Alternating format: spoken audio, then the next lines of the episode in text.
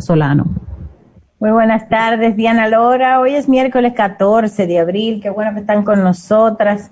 Hoy, eh, bueno, estrenando nueva Cámara de Cuentas, porque aunque será mañana cuando pongan a los nuevos miembros en posesión, ya está electa, ese es el notición del día.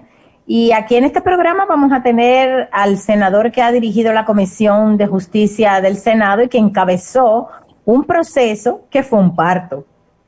Así mismo, vamos a hablar de las interioridades de la elección de la Cámara de Cuentas, de los miembros de la Cámara de Cuentas, de los perfiles de cada uno de ellos, porque prácticamente todos son desconocidos para la población dominicana, cuál es su especialidad, la especialidad de cada uno, porque creo que es la primera vez también, Patricia, que se elige una mayoría de contables en vez de abogados en la Cámara de Cuentas y justamente lo que tienen que hacer es auditorías, el, el expertise más necesario es el de la contabilidad.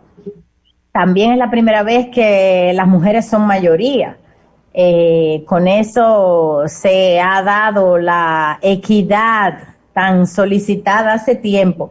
Y fíjate, el único que es abogado de los cinco miembros electos ayer, eh, Mario Arturo Fernández, es una persona de enorme prestigio en Santiago en la lucha contra la corrupción y por el uso transparente de los fondos públicos.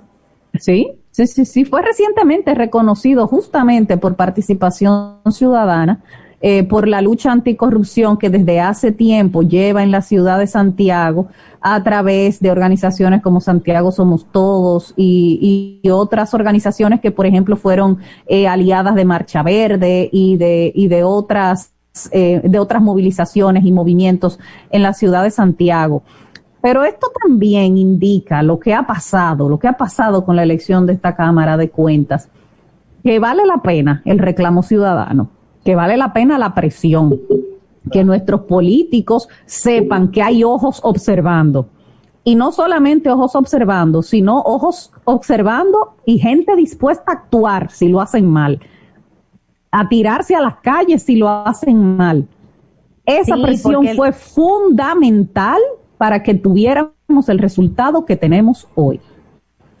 Sí, porque lo que querían los eh, políticos tradicionales era poner una vez más gente de ellos.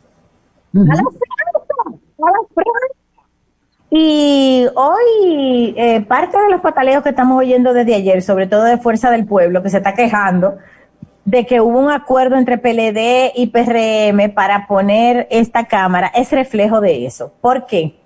Porque la Cámara de Cuentas Selecta no tiene políticos y simplemente los votos del PRM y del PRD, obvio que alguien tenía que votar. Es decir, la votación sale del Senado, que está ocupada por políticos. Y aquí parece que lo que hizo el PLD fue votar por lo que quería el PRM para que no hubiese complacencia con el PLD. Perdón, lo que hizo el PLD fue votar, perdón, es que tú sabes, en mi mente quería el PRM para que